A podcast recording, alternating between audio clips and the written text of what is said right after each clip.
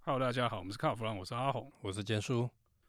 我们今天呢 要来讲一个之前在节目里面已经答应大家要说的，就是这个 MG 的试车哦。是那其实他们在发表之后呢，很快就找了试车嘛。对。那我们这次试的是 HS 的1.5 Turbo 哦，嗯，那这是未来哦，我觉得短期之内 MG 先先主力的应该就是这一台，是，因为之后我们虽然知道还有 PHEV 哦，可能那车会稍微晚一点。而且最主要是他们这次官方有讲嘛，售价哦本来是百万内嘛，他们这次说，哎，我们的售价定在九十五万以内，又少五万，又少五万。你又要扣旧换新，扣完是八十九点九之类的，是不是那之前我们在节目上有推估嘛，它这个价格大概会落在哪里？那据我侧面了解，应该是在九十四点八到九九十四点九。那你看，扣掉五万，不到九十万入手。但是呢，在我们跟大家讲这车到底怎么样了，表现如何的时候呢，你先嗯讲这价格，好像听起来就是没什么特别的感觉哦。嗯，可是我们这次试车以后就觉得这车真的蛮厉害，而且是物超所值。我后来发现，因为它满配全景天窗，Level Two 的 ADAS，该上的都上。在规格方面真的是很满哦。那个规格表很长一大串，嗯也讲了这蛮好笑的笑话，就是我们这这个表单印出来好几页之类 的哦。那跟同级竞品相比呢，嗯我觉得你现在比配备哦，嗯很难比出一个胜负。是，因为厂商都知道说，哎、大家都爱 Level Two，大家都爱 ADAS 这些东对西能能有多少就勾多少。对，他们一定跟原厂或者是说跟母厂就是啊，我全都要了，嗯嗯，因为现在少一样就做不了生意。对，你说豪华配备、享乐配备这方面哦，嗯，也是啊，一样的状况。你现在的车可以没有冷气吗？一定要有，而且要双区 恒温空调那你现在的车可以音响很烂吗？也不行啊、也不行。最少要接 CarPlay 嘛，对不对？对所以我觉得在这个规格上面这些东西哈，大家都差不多。嗯，但是我觉得实质的，像我们看得到的、对摸得到的，对，也是我们试车才有办法跟大家讲。嗯就是实质上的用料，嗯，还有行驶起来的整体的感受，是，我觉得这车是有竞争力。呃，应该是说超乎我们的想象。没有，我觉得我们每次讲超乎想象，那个我们本来好被，人家干掉不。本来以为它大概就是大概七十分就，就大概就跟市面上的的竞品大家差不多嘛，就后来发现它超过这个分数。对，因为你预期的就是，哎，中国车嘛，嗯那大家印象中的中国车是什么熊猫嘛？ ，to B 嘛，对，那东西真的跟现在在卖的车真的差距很大哈。嗯可是呢，我们这次试 HS 你就觉得说不会啊，嗯，这样的用料，这样配备方面，就刚刚已经讲了也是满的嘛。对，用料方面跟得上现在的车的主流车款的水准是。那你说组装很差吗？诶，也不会啊，整台车安安静静的。是我们那天试车，你有听到什么车里哔哔哔？没有，然后你有觉得什么按键触感不好吗？完全没有，那你会觉得那个用的皮很烂吗？不会，一开始你会用一个很挑剔的眼光去看说啊，这一定哪里不行，哪里不行，这个不行，那个不行。就是上车以后，呃，怎么这样？你怎么这样？怎么这么好？我没办法挑剔你。阿红，你知道吗？我试车啊，哈，我从以前到现在有一个习惯，也不知道是好习惯还是坏习惯一定是坏的啊，啊。好，我会打开手套箱，手伸进手伸进去，我会摸摸摸看看有没有毛边，毛边有没有修，我还以为你要摸摸看，摸摸看有没有人在里面放红包还是什么。放红包。你属于嘿捡红包不太好啦，手套箱里面要摸到毛边，有，而且还是国产品牌大品牌，曾经就就我我就这样给小啊，就摸一下，哎、那会看袂到的拢无处理，看会到的拢处理啊就好，这个感觉就怪怪的。那反倒是我们去试试了这个 HS 的时候，发现，哎、它连这个手套箱的毛边它都修了。我是指比较龟毛，没有，我觉得就是你着眼的点就是奇怪而已。那我们刚刚讲了这个车里的这个用料啊，跟嗯组装，我们觉得都 OK 嘛，对不对对？那先说要不要跟大家分享一下那开起来的感觉？哎、我是觉得哈，它开起来，呃，我看到很有一些我们媒体同业在那边讲说它偏软，可是我觉得这个东西是见仁见智，你知道吗？像我这种老黑啊，我要的就是舒舒服嘛。啊，你给我那种硬邦邦的，其实不单单是我开车的不舒服，后面的也不舒服。偏软这件事情，啊我觉得有两个原因啦。嗯，嗯，第一个其实大家都被它的外观骗了嘛。对，因为 HS 外观很凶、哦，然后是他们这次推出来这个车哈、又加了那个他们说所谓的那个 Trophy 套件、哦，对，就一个红很凶的这个空力套件，然后又加了红色的刹车卡钳，对，然后那个轮圈也是双色、哦，哎，你就会觉得说它整个营造出一个好像这个很跑车的风格一点啦开。就怕就对了。对，那你看到那个外观，你心里的设定你是不是自然就会跳 sport 模式？然后我跟你讲，最主要除了外观，还有它车子里面那两张桶型的赛车座椅，哎、可是你不能说它错啊，这些配备都是好东西啊。好东西啊，好东西啊，我没有说它错啊那椅，子坐起来舒服吗？当是然舒服啊。那外观凶一点，好对看吗？好看、啊，好。看啊，对，你要说它错嘛，那错就错在，哎、我没有说我是真的战车 嘛。对，那既然会有这种营造出这个跑车形象之后，嗯，你说那些开车向来比较凶狠的同业就觉得说啊，对，这一定很赞嘛。对，那你就会跟期待有一个落差。我觉得嗯大部分说偏软的人大概是这样的心态。啊他们可能把它当成什么钢炮啊什么之类的啦。我觉得啊，因为他们他马力也不小了，说说实在话，他会觉得说，哎、这个应该就是性能取向。但是大家不要忘了，HS 充其量它就是一台 SUV，你可以看它是一个很有运动风格的车啊，但是它就不是那种真的嘛。对，它的调性就不在那里。但我觉得啦，嗯这样的设定哦，不免让人觉得说你后面是不是还有伏笔啊？哦，那你看今天这个一百五十匹的，大家就已经把它当战车了；没有，它是一百八十。一百八十匹的，大家就把它嗯当战车了。那后面那个两百九十匹的 PHEV 怎么办？但是，哎、我觉得会比较有趣的一点是，因为它冠上了 PHEV，大家想到可能就是说，哦，这个是经济型、经济导向，但是那个马力一下子蹦到这个超过两百九十匹，大家又会觉得，哦，这应该就就病了、所以那个操控应该要更好。没有啦，这个实质上来讲哦，就是嗯你要对应更大的动力的时候，你确实在操控方面要要有所阴影嘛，不然的是话你就变成跑得快停不下来，转不了弯，这这样的设定是不 OK 的嘛。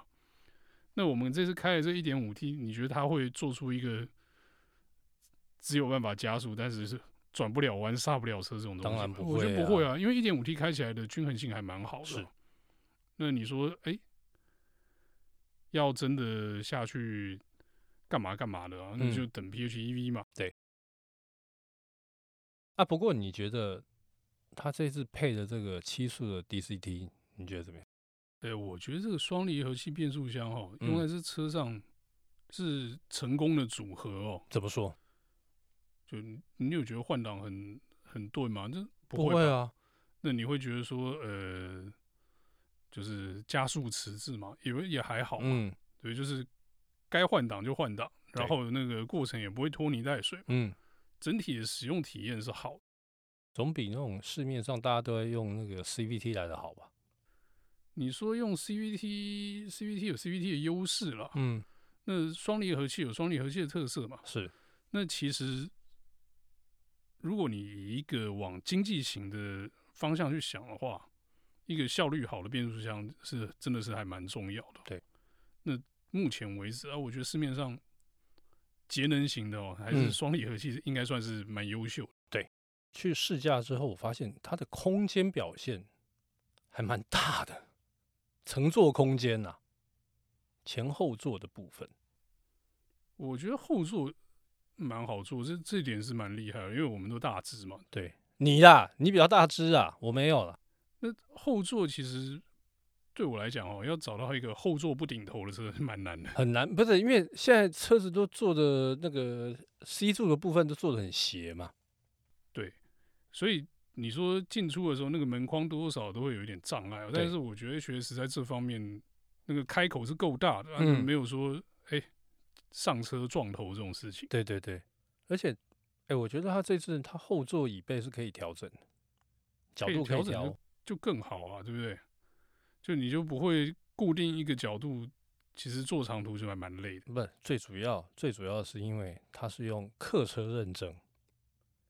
同级，我跟你讲，同级里面现在全部都用客货车嘛，加了一根铁杆，你后面即使你椅子可以倾倒，不可以角度可以调整，还是不行啊。客货车这个梗哦，我觉得有些听众可能不是很了解到底是怎么回事哦。嗯，我觉得这边有必要跟大家讲一下客货车到底是怎样。客货车税比较低嘛，对，你如果出厂的时候那个货物税，客货车相对是低的嘛，对对，车厂来说成本是可以省一点点税金的，哦是，但客货车有些要求啊，嗯，你刚讲铁杆，铁杆是结果，对铁杆不是原因，对，原因是什么？原因是那个后箱要有一定的容积，你才能是当货车嘛，是你才能客货嘛，对，所以大家就会挡啊，椅子不能躺太下来，躺太下来容积不会不能当货车嘛。那为什么装铁杆？因为那个货物要固定好，不能从窗户弹出去嘛，嗯所以后窗也挡起来嘛。对，那有那些铁杆就是客货车。那其实这个事情很久，大家已经就就是车厂跟政府之间已经拉锯很久。今天你推出来的车子，你做客货车，大家不会觉得怎么样。嗯，就是因为已经是一个陋习嘛，已经是很久了嘛，是椅子躺不下去是躺不下去嘛，对后窗有一根就有一根嘛，哎、大家不要随便拆掉，那根拆掉你被警察张到是要罚钱的。 对对对，好，那 MG 这次 HS，我们上周哎、啊杆子、哎 就是就发现哎、没有哦，虽然是纯客车哦，对，所以连税金都没在省了，就对了。可是我后来这样算一算，我发现，啊、我们刚才提到嘛，他说他售价会定在九十五万以内嘛，然后配备就几乎都满了。可是你跟同级的比起来哦，他还是用客货去课税哦。客车不是客货，哦哦，不是不是，我我我说他的同级，他的同级都同是级客货客货，啊，它是客车嘛，它是客车，就 HS 要付的税金还比较高，但是它配备是比较满的。所以我以后如果有幸签那个车，我一定去笑别人开 SUV 说你开那个货车，我开这台客你喜车。 你起会一下，再会。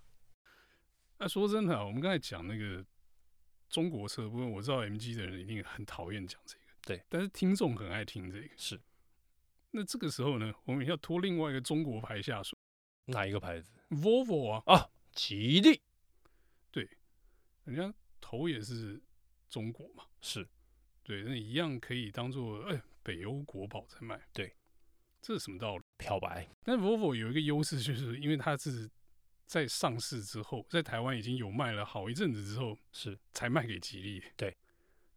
那所以在以前，大家就一直哎、北欧国宝、瑞典国宝，不不不不不，嗯。但 MG 比较可怜、比较亏的一点就是中间断掉了。对。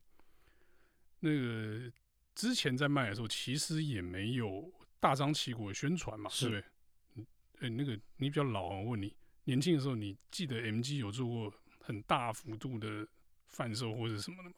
没有，因为它那个时候算比较小量，对，虽然是有代理吧，我们有有有代有理有，但商是宝但是没有做的，那个那个年代又比较不一样，跟现在的这种做法比较不太一样。啊跟现在的品牌操作不一样嘛，对对对不对就对是对，有车就卖的那种感觉，是，大家感觉都很像贸易上这样。对对对对对，对，所以第一个早年没宣传到，中间断掉那个宣传期的时候又没有宣传到，嗯，就是现在来的时候，大家说啊，那个中国品牌，中国来的，嗯，那实实质上，我觉得这种这算是偏见。我觉得很大的偏向。好了，我讲一个啦，讲一个大家就应该明白了。我们现在在路上看到的这些国产车就好了，哈啊，我讲 Toyota 啦，因为这个路上比较多啦。你觉得 Toyota 有多少零件真的来自日本还是泰国吗？我告诉你，它很多零件是中国的。那那那你觉得这个车是哪里做的？对不对？你说的就是那个 CKD 的那个源头嘛？就是啊是，我们讲一个比较有趣的东西哦，嗯，网络上他骂中国车骂的要死，对，那你去看 MG 自己办的那个赏车会，爆满。哎、那时候我看到新闻照片，我觉得这是怎么回事啊？然后我后来问他们，他们说那个没有骗你，那个上车哦，嘿，要坐一下驾驶座，要坐一下后座，要排队， 要排队嘛，对不对？然后整整场挤得水泄不通，你会以为这是什么？是演唱会现场还是什么？嗯，我觉得大家哈，真的台湾太久没有新汽车品牌，是所以对于这样的产品会有很强烈的好奇心哦。是，然后你看，又是那样的价格，对。就你如果说来一个什么高端欧洲的莫名品牌，然后一台车三四百万，我觉得绝对没有这种热潮。呃，第一个是没有这种热潮，第二个是你那种三四百万的，应该就是呃凭邀请函才可以去，对，但我觉得声声量就一定不是这个样子嘛。当然不是啊，之前我听同业讲，就说，哎、嗯你知道最近流量密码就是 MG 耶？啊，真的、哦，对我说是吗？他说对啊，嗯，很有效、啊，不管是这个开箱啦，因为他们那个试车都拍成开箱，我觉得很是是贱哦、或者是什么记者会啦，或者说讲个 MG 什么的，嗯大家都很关注， ，OK，可见哦、大家都对这个车一方面好奇，另外一方面是对它充满了期待、啊。嗯嗯嗯，我觉得期待的人可能多过那个骂他的人啊。是，这个我跟他们原厂人在聊的时候，有聊到一个很好笑的，嗯我就说这车不错，他说哦，承蒙你看得起什么什么，我说你怎么那么客气、啊？对，他说因为骂我们的人还不少，我说但是我觉得那些骂的人可能都没看到车啦，不是，搞不好骂的人都是骑摩托车的就不要这样讲嘛。啊，对，就是呃，就键骂盘人手嘛，骂的人哈，如果你真的去看了车，你可能就话得吞回去嘛，嗯，可能是还没看到车的人啊。是，我不要说人家什么骑摩托车或者什么键盘车，那都坚叔讲 哈，要那个骂人啊，或者是要找茬就找他哈。是是是，对不起，对对不起，我讲这个原因就是说，如果你对这个车有一些什么疑问啊，或者是说好奇什么，我真的建议去看一下这个车。去看、去试、自己去体验，我觉得这个才比较准。反正不管怎么样哦，MG 你就把它当成一个国产品牌就好，没结错吧局？是 因为还是在扬眉诅咒嘛，对啊，啊国产车嘛，它还是国产的啊，对不对？对，那你要深究人家的身世，那其实每一家去深究的话，大家都有一些嗯不太干净的血统啊。是，而且 MG 在欧洲卖的非常好，欧洲对不对？对对，车子的安全品质多挑剔呀、也卖的很好，所以你能怎么说它嘞？好，那我们今天有关 MG 的故事呢，就到这边告一段落，谢谢大家收听。谢谢。